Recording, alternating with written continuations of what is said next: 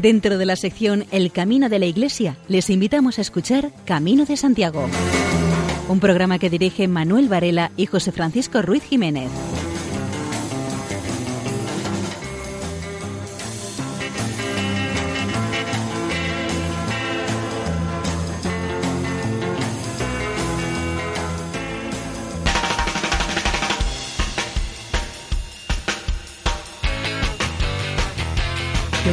Oyentes, les damos la bienvenida a una nueva edición del programa Camino de Santiago en la sintonía amiga de Radio María.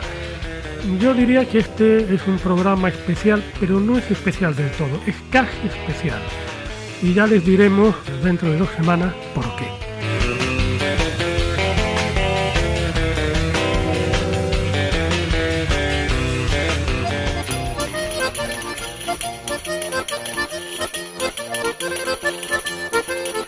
Programa de hoy tendrá un marcado contenido literario que intercalaremos con noticias jacobeas, buena música y también contaremos con entrevistas realizadas por el padre Miguel Ángel Álvarez, párroco de Afón Sagrada, a peregrinos que realizan el Camino de Santiago. Y sin mayor dilación, entramos en materia.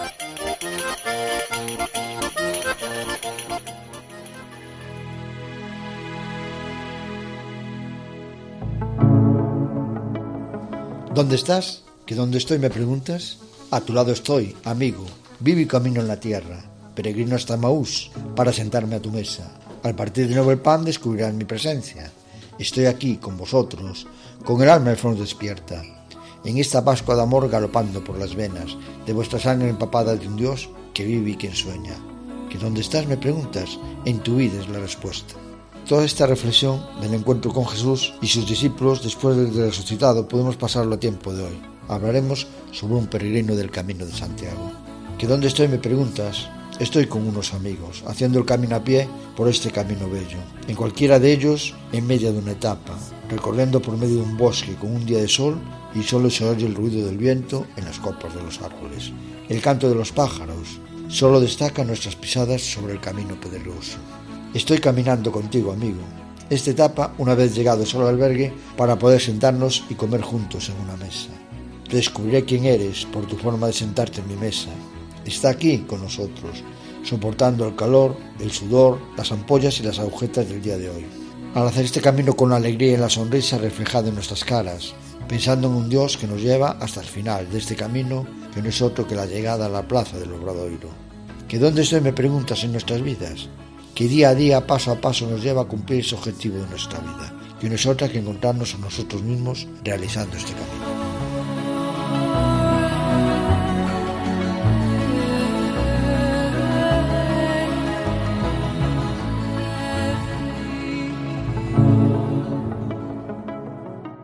Toca seguir caminando. Toca seguir caminando más allá de la sombra y la duda, más allá de la muerte y el miedo, bebiendo palabras prestadas, confiando en las fuerzas ajenas, si acaso las propias se gastan. Toca seguir caminando, acoger al peregrino, relatar tu historia, escuchar la suya, aliviar tristezas, compartir mesa y vida. Toca seguir caminando, con los ojos abiertos, para descubrir al Dios vivo que nos sale al encuentro, hecho amigo, pan y palabra. En marcha, pues. José María Olaizola.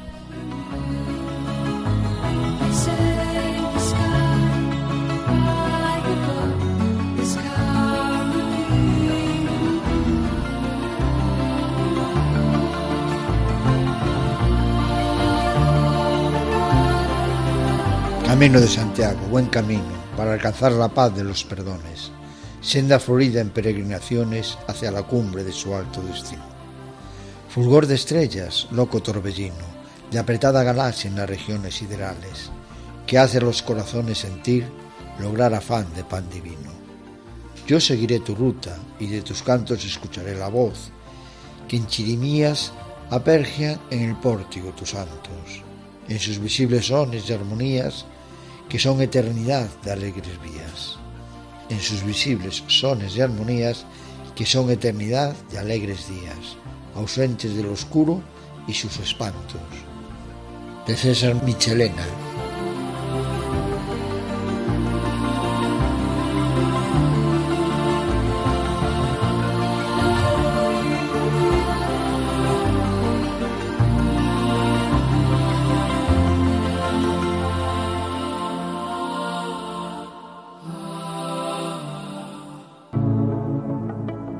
Requiem por un sombrero Sombrero, ay el sombrero. ¿Eras de paja o de cuero? Azul, blanco, rojo oído o color indefinido. A la vera de una fuente quedaste seguramente, cansado de mis sudores, en busca de otros frescores. Del fuerte sol cada día me libraste al mediodía, de las lluvias poco a poco, pero tejiste este mi coco. Fue en Castilla o en León, dejado en algún mojón. O le gustó a alguna moza que con su novio retoza. O volaste peregrino añorando un buen destino. O te enredaste en un olmo. Eso sería ya el colmo. Tal vez en sucia cuneta, rodado por bicicleta. O fue en la orilla del río, con truchas y ranerío. Fue a la sombra de un castaño mientras yo me daba un baño. Debajo de una litera, en un albergue cualquiera. Quizás ya en el norte Andes, pues te llevaron a Flandes. A Santiago vas sin pena, calzando cabeza ajena. Que Dios bendiga tus vuelos y proteja mis desvelos. Te recuerdo con cariño, desde Senyen hasta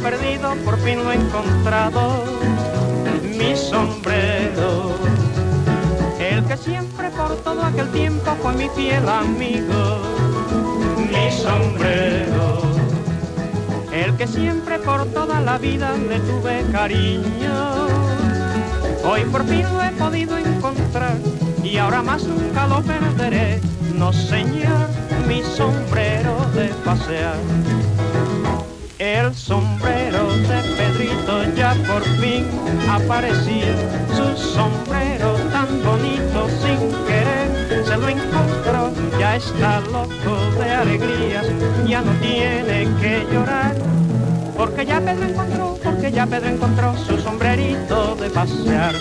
al igual que este sombrero sucede con el amor, hay veces que se va lejos y solo queda el dolor.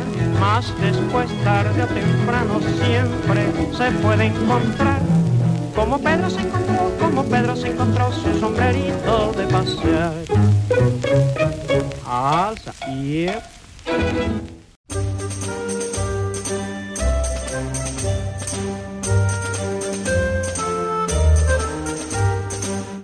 Atención específica para latinoamericanos en el Centro de Acogida al Peregrino de Santiago de Compostela. El Centro de Acogida al Peregrino cuenta en sus instalaciones con asociaciones internacionales de voluntarios que diariamente llevan a cabo una atención y acompañamiento en distintas lenguas. Concretamente se ha venido ofreciendo esta acogida en inglés, francés, alemán y holandés. Se incorpora un nuevo grupo de acogida especialmente dirigido a peregrinos de los países de habla hispana de Latinoamérica el grupo de acogida está formado por voluntarios que proceden de Argentina, que durante los meses de verano y hasta comienzos de septiembre estarán presentes en el Centro Internacional de Acogida al Peregrino de la Rúa Carretas número 33. Este grupo viene acompañado por un sacerdote del mismo país.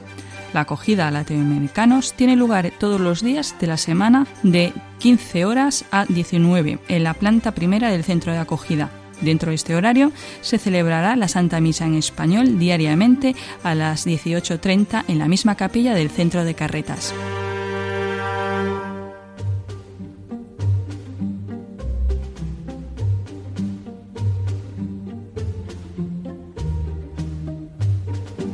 La Junta de Galicia continúa apostando por la promoción del camino inglés en la ciudad de La Coruña y así lo demuestran las nuevas señales que hay en diversos puntos. En concreto se trata de 11 indicadores metálicos que sirven para guiar a aquellos que se deciden a completar el Camino de Santiago desde la ciudad circulina. Estos se encuentran en el obelisco, en el cruce del Cantón Pequeño con la calle de San Blas, en la Plaza de Orense, en la avenida Alfonso Molina, en la confluencia de las calles de Alessandre Bóveda y la Plaza de Cuatro Caminos, en el cruce de la calle de Cascuchame con la avenida de Fernández de la Torre y en la avenida de Alcalde Pérez Ardá, vía que cuenta con otra en su intersección con la Ronda de Uteiro.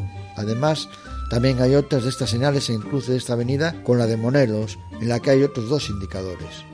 Esas nuevas ayudas a los peregrinos se unen a las ya colocadas en las paredes de edificios en lugares como el arco que comunica María Pita con Río de Agua, la calle Real, cerca del edificio que albergaba antiguamente Cine París, la plaza de Mina o Linares Rivas, a la altura de Menéndez y Pelayo, además de puntos de referencia como la iglesia de Santiago.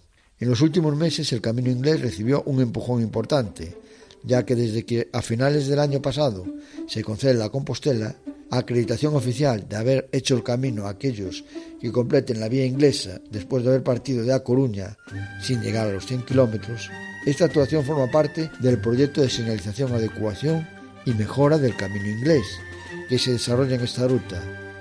Además de las mejoras propias de la ruta inglesa hacia Santiago, también sirve para homogeneizar la señalización de todos los itinerarios oficiales del camino. El gobierno local también dio pasos en la promoción del camino inglés, ya que editó una guía sobre la importancia histórica de la ciudad, que dentro del Camino de Santiago, los lugares más importantes de la ruta a su paso por la urbe, y otros aspectos informativos. Es una información del periódico El Ideal Gallego.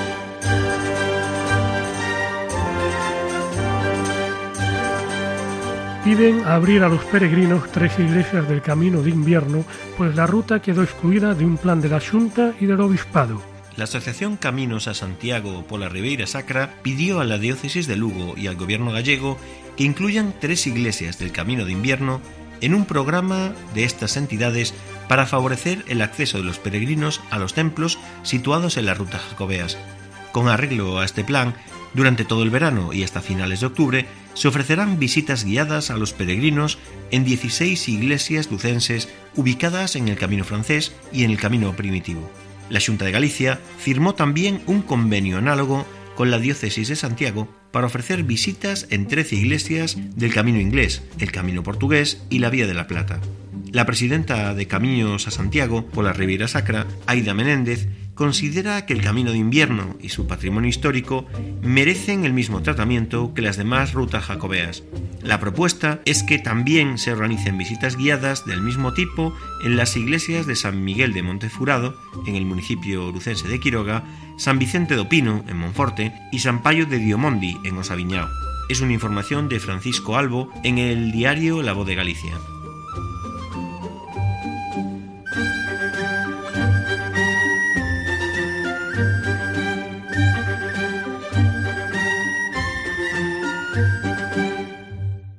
Padre Miguel Ángel Álvarez conversa con Aida y Andrés, de Valencia. Pues hoy llegaron a Fonsagrada una pareja de recién casados, Aida y Andrés, que son de Valencia, haciendo el Camino de Santiago. Y eh, supongo que traen muchas intenciones para el Camino de Santiago, pero hay una que destaca especialmente, ¿no?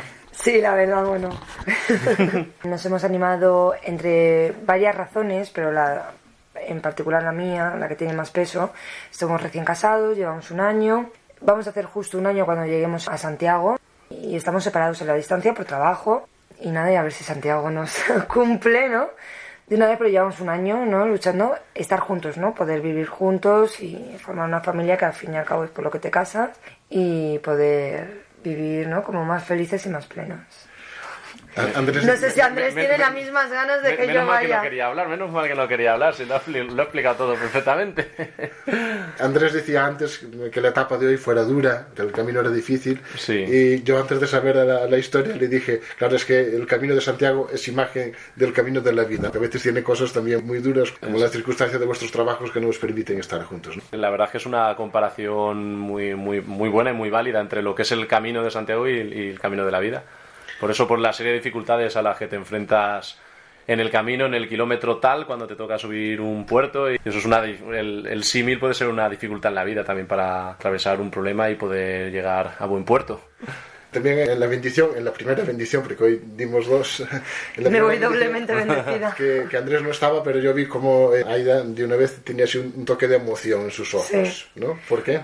Pues mira, es algo curioso, pero no sé qué me pasa, pero en las misas que he podido ir a lo largo de las etapas, pues he, he terminado emocionada, la verdad. Es comulgar y llorar. y no lloro ahora porque me da vergüenza. Pero sí, sí.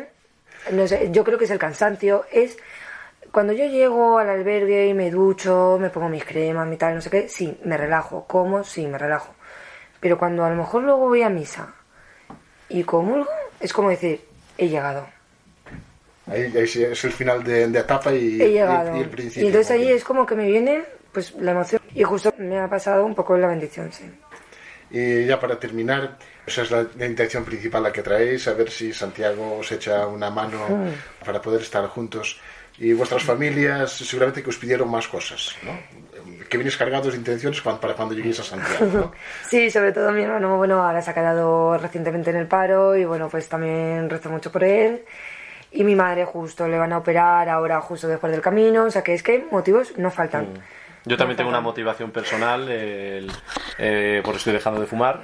Me fumé el último cigarro el sábado antes de partir de Oviedo, el día antes de partir, y llevo una semana sin fumar y que dure, y que dure para toda la vida. No, y es que me lleva acelerada porque dice, he dejado de fumar y está como ansioso. Claro, combato la ansiedad caminando mucho, mucho, mucho, muy, muy fuerte. Bueno, pues mira, ya sabemos un motivo más para hacer el Camino de Santiago que puede ayudar Exactamente. a, a Lo había intentado de otra forma si no era capaz, y de esta forma parece que está funcionando. a combatir la ansiedad por, por dejar de fumar.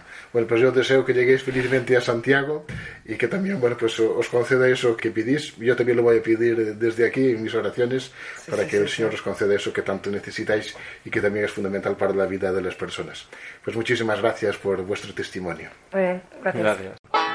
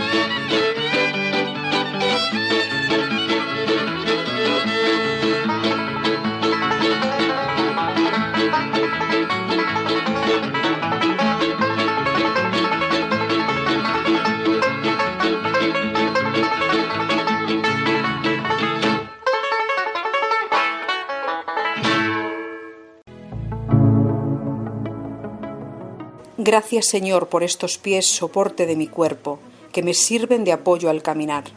Me conducen allí donde deseo. Pocas veces, Señor, caigo en la cuenta de lo maravilloso que es poder caminar, poderme desplazar de un sitio a otro. Hasta que un día descubro a un chico como yo, que tienen que llevarlo en silla de ruedas. Lo llevan, no va, no puedo ir solo, ni bajar escaleras, ni salir de paseo a la ciudad, ni subir de excursión a la montaña.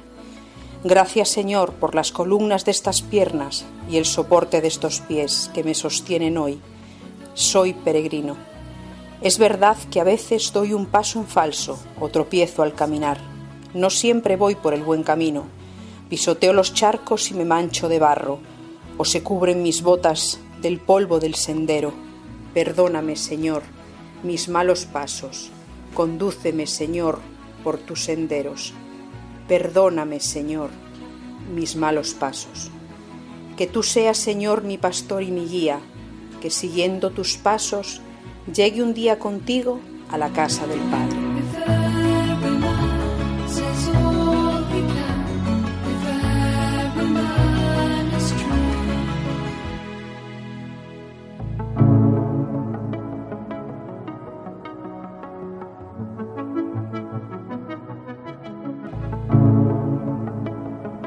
Ven conmigo en el camino, que tu bordón sea mi guía, incluso el de mi familia, en el camino más importante que es el de la vida. El tuyo ya sé que me acompañas. Ven, santo peregrino, recorre conmigo el camino. Acompáñame en cada kilómetro que tengo que recorrer para poder postrarme orar a tus pies.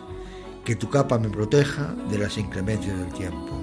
Con tu calabaza tenga agua para beber los momentos donde la sed me acecha que con tu vieira pueda coger agua de las fuentes para refrescar mi garganta y mojar mi cabeza. Que tu bordón me sirva de guía y bastón para poder superar las dificultades del camino. Que compartas con mi familia el otro camino, mucho más importante que es nuestro camino por la vida. Tú, que durante tu vida terrenal has sido un peregrino, que has pasado parte de tu vida por distintas naciones del Imperio Romano, dando a conocer la palabra que Jesús te había enseñado tú que enseñaste en los distintos pueblos la semilla que dejó el Maestro. Ayuda a mi familia y a todas las familias de los peregrinos que intentan seguir el camino que tú nos has marcado a los que puedan hacer en la vida. Ayúdanos a saber sembrar esa semilla que tú nos has dejado con el ejemplo de tus peregrinaciones durante toda tu vida. Haz que nosotros con nuestro ejemplo sepamos sembrar esa semilla en los caminos que recorremos para poder llegar a postrarnos ante tu tumba para que podamos seguir recorriendo durante muchos años tus caminos.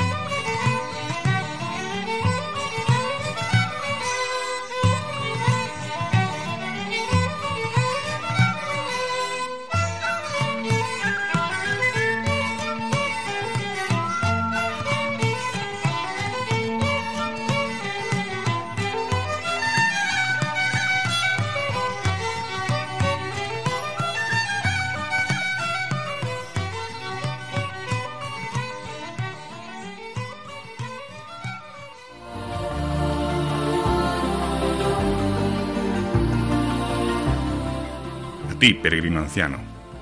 Hombre del cabello cano, que vas haciendo el camino, lo haces con tanto cariño que no pareces anciano. Y vas tendiendo tu mano, abriendo tu corazón, llevas en ti ese don, que cualquiera es tu hermano. Nos dejas esa lección, un sueño de amor muy bello, que la vida da calor y a ti te empuja hacia el cielo. Hombre del cabello cano, que vas haciendo el camino, lo haces con tanto cariño, tú nunca serás anciano. Manuel Ferreiro Villán.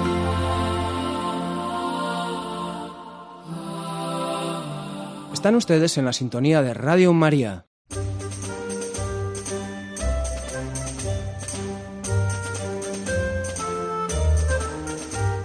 Retomamos la sección de noticias refiriéndonos a un santiagués de 83 años que ganó la Compostela en solo cinco días. Es una experiencia maravillosa que vale la pena y desde luego la aconsejo. El camino transforma a uno y cambias para mejor. Así valora Elisardo López Baleato, compostelano de 83 años, su recorrido por la ruta francesa. Realizó el trayecto desde Sarria en solo cinco días, con una etapa de unos 39 kilómetros entre Palas y Arzúa, y ganó la Compostela. Lo hizo acompañada de su hija Marta y su presencia sorprendía. Le preguntaban continuamente su edad, le aplaudían y animaban. Llamaba la atención que avanzase casi al ritmo de los demás.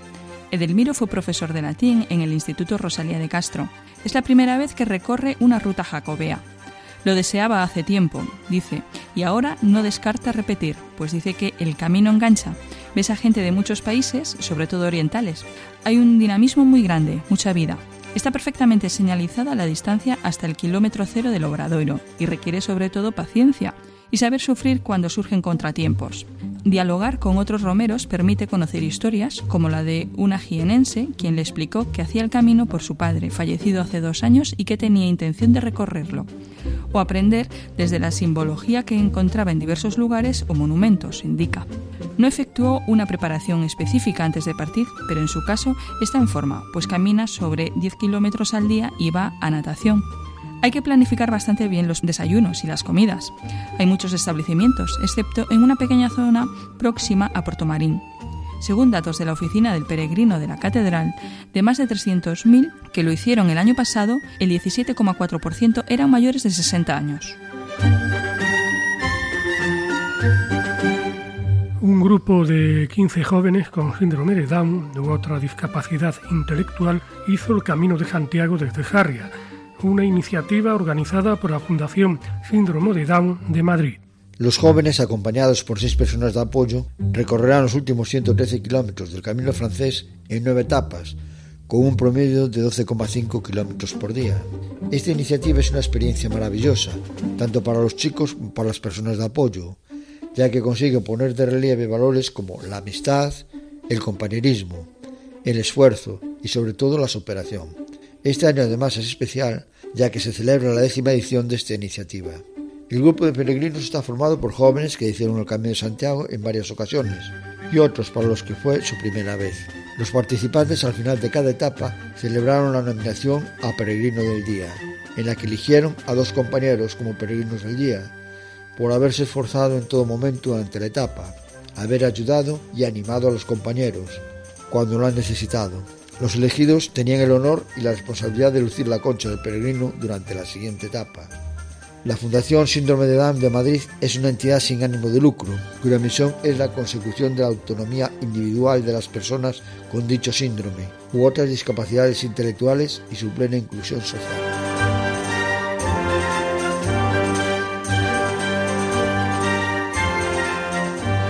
Johansen, un chelista nacido en Alaska, le puso música al Camino de Santiago y ahora se muestra en un documental. El violonchelista estadounidense Dan Johansen completó en 2014 desde Saint-Jean-Pied-de-Port los más de 800 kilómetros que separan esta localidad francesa de la capital gallega. Además de hacer el camino, tenía la intención de acercar su música a través de diversas actuaciones en las iglesias que se encontró durante su particular periplo por la ruta jacobea. Con su violonchelo a la espalda, Dan Johansen, nacido en Alaska hace 34 años, interpretó y grabó las seis suites para violonchelo solo de Bach. En total, fueron 36 conciertos a lo largo del camino. Yo tuve el placer de escuchar uno en Sarria. Johansen tiene una amplia trayectoria a sus espaldas como músico de cámara, solista y miembro de la String Quartet. Hizo el camino acompañado por un equipo cinematográfico y de productores musicales, con la intención de editar un documental que proyectase su recorrido a lo largo de la ruta jacobea. Ahora, cuatro años después, Extraños en la Tierra ya se está proyectando en las salas de cine de las principales ciudades de Estados Unidos. En el documental se describe la situación del músico antes de algún concierto. Tenía los dedos hinchados, el cuerpo estaba dolorido y no había tenido tiempo para ensayos antes de enfrentarse a una audiencia expectante en una capilla. La cinta mezcla las reflexiones de Dave Johansen con imágenes y experiencias de otros peregrinos. Algunos asistentes a sus conciertos le contaron que la música era como un bálsamo para los peregrinos cansados al final del día. Para Johansen hay algo cósmico y esencialmente humano en la música de Bach, así que, aunque no siempre se sentía lo mejor posible, considera que fue una oportunidad increíble compartir eso con la gente. Durante el camino, Johansen tenía que preocuparse por su cuerpo y también por su instrumento. Una mañana soleada pero fría, abrió su estuche y encontró su violonchelo lleno de condensación. Estaba aterrorizado de verlo arruinado. El violonchelo estaba bien, pero un miembro del equipo que filmó el documental sugirió que llenara el espacio vacío dentro de su caja con pañales. Así el gel de silicona absorbería la humedad.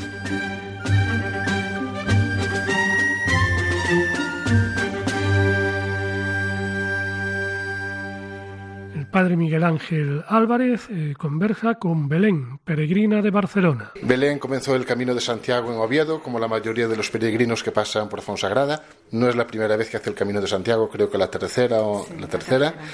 Queremos saber también los motivos por los que hace el Camino de Santiago una vez más. Mis motivos principalmente son, aparte de religiosos, porque soy creyente practicante, soy católica por tanto, voy a ver la tumba de Santiago y ofrezco pues lo que llevo dentro de mi corazón, de mi alma, ¿no? Mis seres queridos van a me acompañan y lo bueno y lo malo que llevo conmigo, mis miserias y mis alegrías, ¿no? Mis ilusiones y mis tristezas y lo pongo todo en las manos del Señor. Entonces se puede constatar una vez más que el camino de Santiago es imagen del camino de la vida, con días buenos, días malos, subidas, bajadas. Pues sí, la verdad es que sí. Hay días que son mejores, hay días que peores, hay días que sale el sol. Pero bueno, hay días también que no sale el sol, pero está ahí. O sea, y a veces es importante saber que aunque no está, siempre está, como Dios. Mira, y otra experiencia que a mí me interesa mucho de los peregrinos, y de hecho se lo pregunto muchas veces, eh, supongo que saliste sola, pero ya no llegaste sola aquí a Fonsagrada, ¿no? Pues sí, la verdad es que salí sola, llegué sola a Oviedo desde un avión desde Barcelona y ya desde el primer momento en el albergue creas una familia. Y ya ahora vamos bastantes peregrinos todos juntos y se crea una familia, porque esto es lo que somos. En el fondo, nos ayudamos, nos apoyamos cada uno camina a su ritmo, como en la vida cada uno va a su, a su ritmo, pero al final siempre mm, sabemos dónde está cada uno y compartimos después todo cuando llegamos a los sitios. Y ya la última cosita, a pesar de cómo esté el camino posiblemente demasificado ahora a partir ya de estas fechas, ¿sigue siendo posible encontrarse también con Jesucristo durante el camino de Santiago? Pues yo creo que sí, porque yo lo tengo siempre presente conmigo. Hoy, por ejemplo, en la camino de hoy, que era, ha sido bastante sombrío y gris porque estaba todo nublado, ¿no? Pues yo he ido cantando y la verdad es que siempre es posible estar solo y a pesar de la gente que hay, ¿no? Aunque en este no está tan masificado como el francés, pero sí, Dios siempre va con nosotros. Bueno, pues agradecemos mucho tu testimonio y espero también, bueno, ya que haces tantas veces el Camino de Santiago, volver a verte por aquí, quién sabe en qué momento, que llegues felizmente a Santiago, que tengas buen camino. Muchísimas gracias.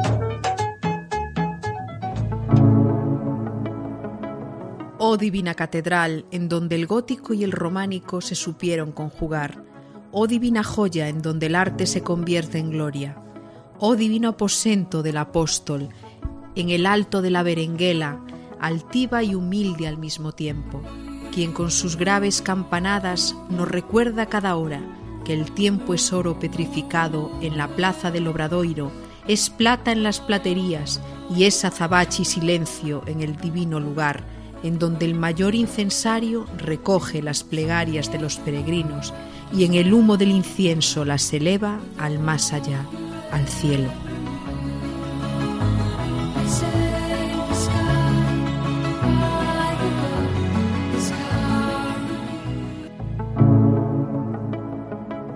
Poema a Santiago. Tú nunca en la estacada me dejas. Me ayudas siempre y no te alejas. De mi corazón eres iluminador. Compartes gozos y sientes mi dolor. Tú conoces todas las estrellas, por montes y valles sigo tus huellas, eres mi guía en cada momento, curas mi alma de tanto tormento. Tú haces maravillas de mis penas, paso a paso el camino me llenas, y tras días de peregrinación, espinas dan rosas, qué transformación.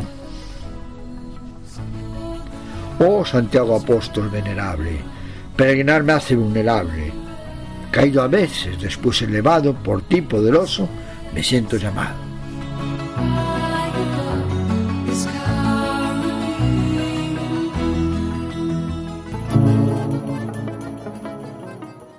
A mis buenos compañeros mi madre ha puesto nerviosos, también ellos ambiciosos querrían ser los primeros. Dame las gracias, Señor, de vivir en el servicio, líbrame, Señor, del vicio de querer ser el mayor. Para tus pasos seguir, enséñame a comprender que siempre el mayor poder es el de poder servir. Valga de lección, Señor, para nuestros sucesores, que pongan ser servidores delante de todo honor Seguirte a ti hasta la muerte no es hacer una carrera, sino dar la vida entera y correr la misma suerte. Príncipes o principales, nunca. Que nuestro deber es el oficio de ser testigos tuyos cabales.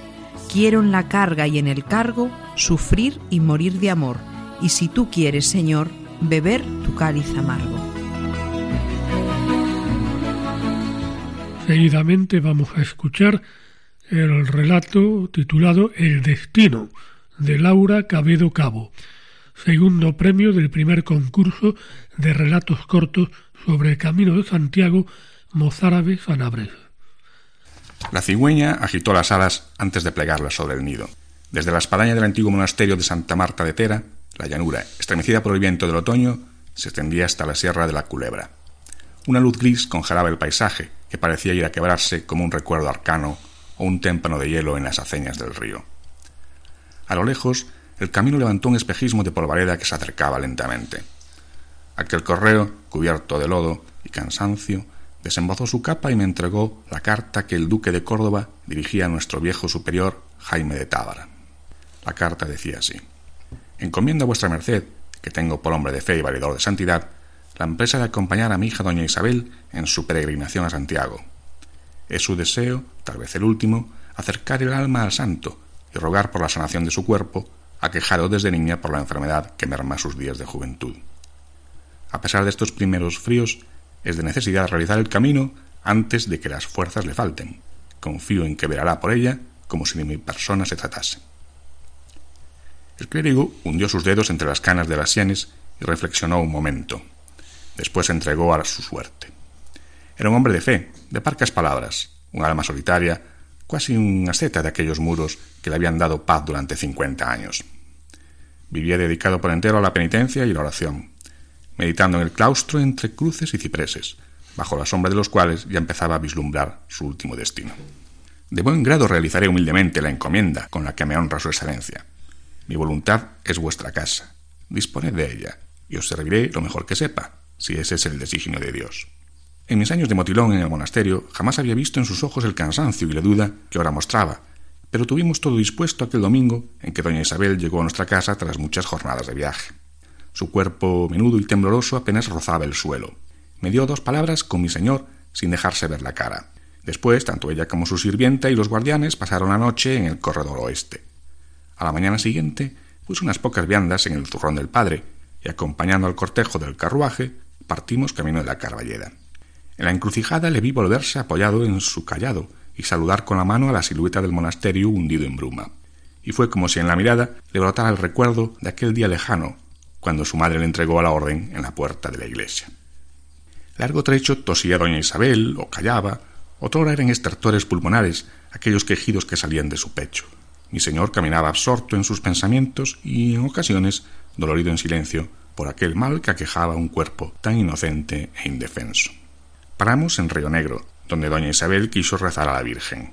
La mañana clara estallaba en granas y ocres empapados de rocío.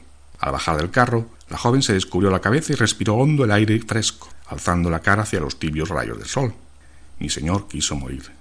Ella era como esas ramas que se espigan buscando la luz, como esas flores hermosas que no llegan a poder lucir en todo su esplendor. El cofrade de la Hermandad de los Falivos nos ofreció sustento abundante para el estómago y descanso para las bestias. La niña, reconfortada frente a la imagen de la Virgen, sintió que su consuelo estaba también en aquella figura rotunda que tras ella oraba en silencio. Llegados al lago de Sanabria, mi señor animó a doña Isabel a observar la grandiosidad del valle y ella, embriagada de belleza, se atrevió a pasear por entre los robledales, aunque apoyada en su brazo como una anciana, entre tanto le rogaba concesión. Extendía sus manos diminutas buscando en las recias del padre las fuerzas que le faltaban, y él hacía caminar y escuchaba con los ojos entornados los susurros de sus palabras. Yo, en la orilla, no pude evitar la remembranza de las risas y los gritos de algazara de mis hermanos, cuando las aguas heladas nos mordían la cintura y nos bañábamos desnudos, ajenos entonces a los pesares de la vida. Llegamos al lugar de Requejo, primero de Galicia, y comenzó a llover copiosamente. Fuimos a prisa hasta Lubián, subiendo al puerto de Padornero. Nos encontramos con carretas de bueyes que iban cargadas, mas en la bajada el carruaje se embarró e inundó por tanta lluvia. La ventisca se hizo tan fuerte que tuvimos que parar y pasar la noche al raso.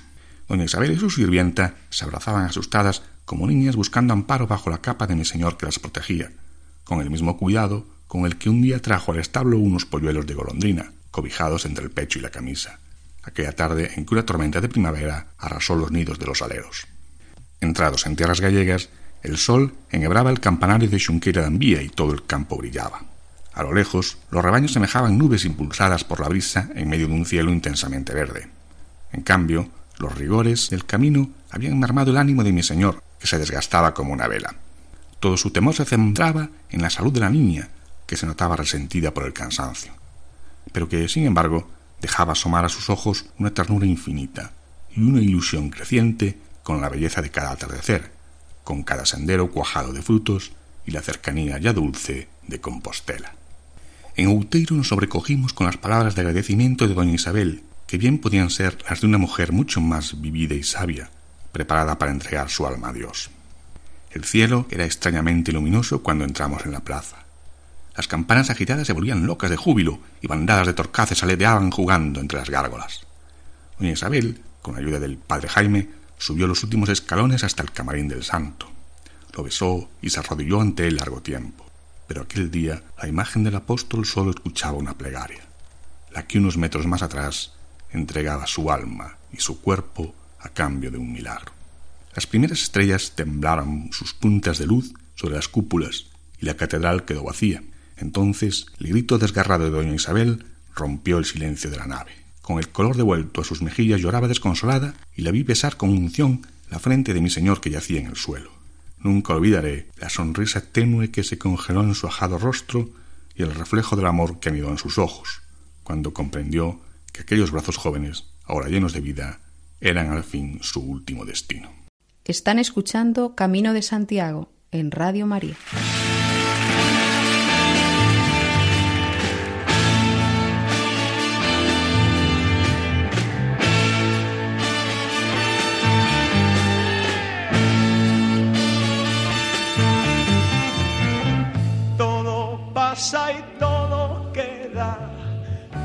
Nuestro es pasar, pasar haciendo caminos, caminos sobre la mar. Nunca perseguí la gloria de dejar en la memoria de los hombres mi canción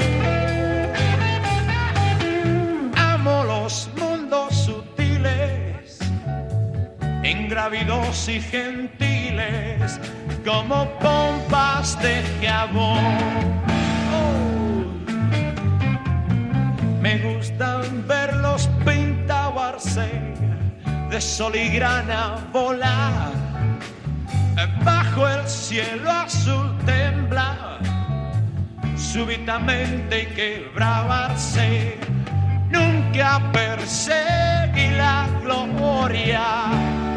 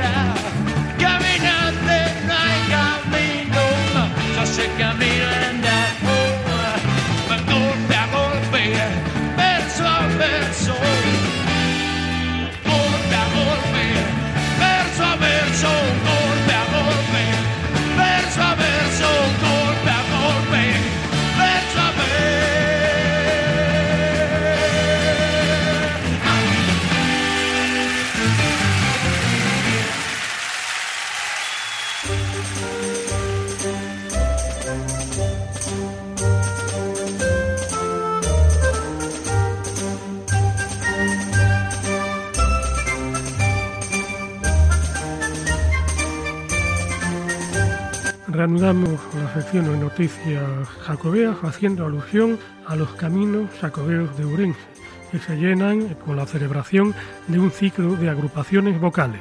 Este año es el segundo ciclo y se ofrecerán un total de nueve conciertos en distintos puntos de la geografía orensana en los meses de agosto, octubre y diciembre. Esta propuesta cultural es una oportunidad para hacer a Orense y sus gentes más visibles, contribuyendo desde el ámbito de la música al conocimiento cultural musical, gastronómico, paisajístico y monumental. En el mes de agosto habrá un único concierto, el día 19 en la Colegiata de Xunqueira de Ambía. En el mes de octubre, el día 12, en la Catedral de Ourense. El 13 de octubre, el día siguiente, habrá conciertos en Bande y en Celanova. Por último, el día 22 de diciembre será el concierto final en la Catedral de Ourense. Además de grupos ourensanos, también actuarán grupos procedentes de Burgos, Santander, Cádiz y Asturias en este ciclo de encuentros de agrupaciones vocales en el Camino de Santiago.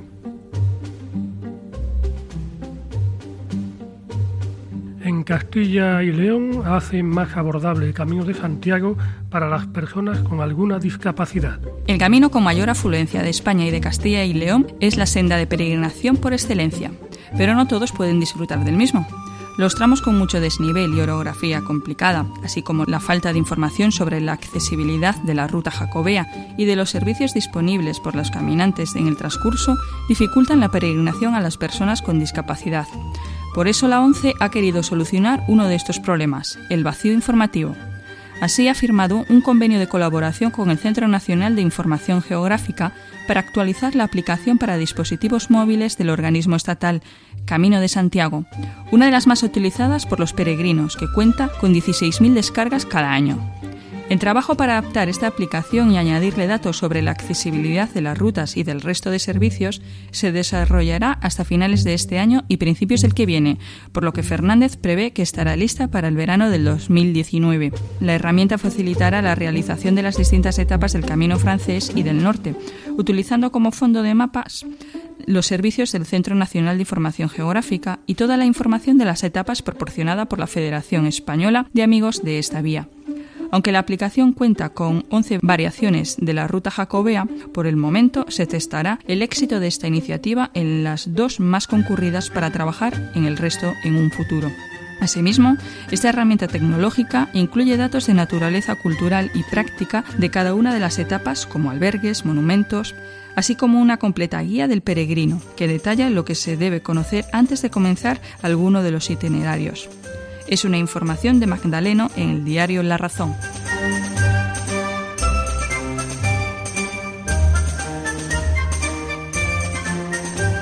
La última semana de agosto, un grupo de 10 niños y jóvenes de 7 a 18 años afectados por el déficit de alfa-1 antitripsina recorrerán los últimos 114 kilómetros del Camino de Santiago.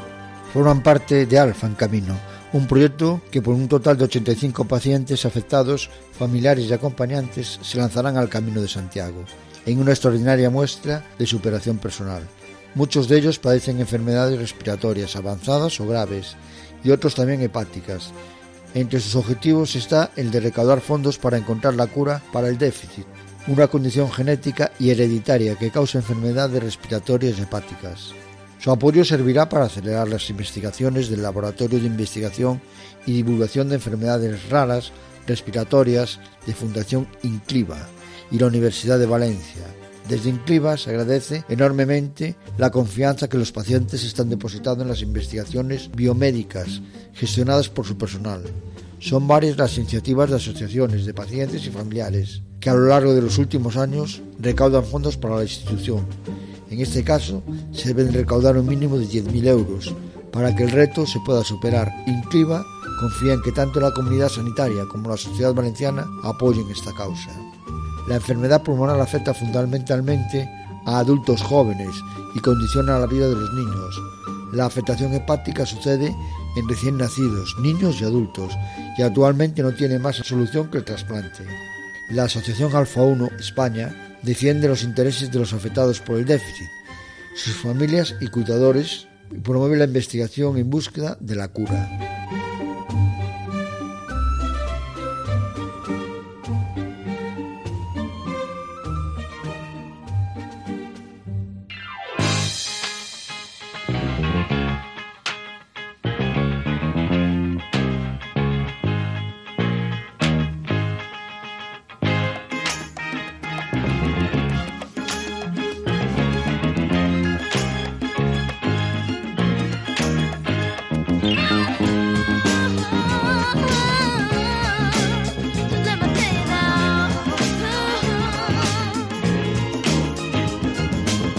Se acabó lo que se daba por esta noche.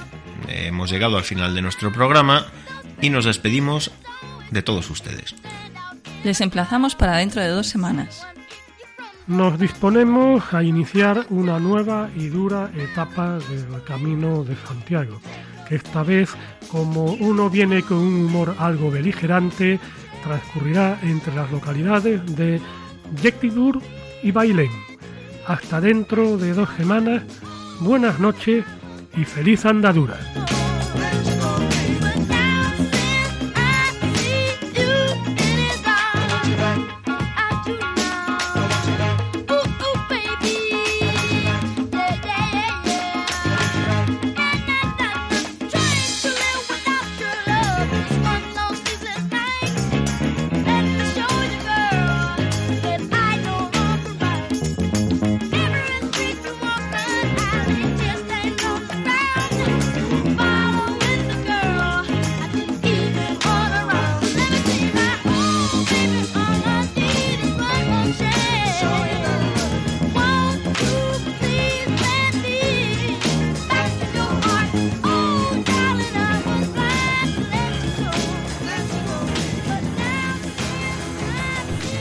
Escuchado en Radio María Camino de Santiago, dirigido por Manuel Varela y José Francisco Ruiz Jiménez.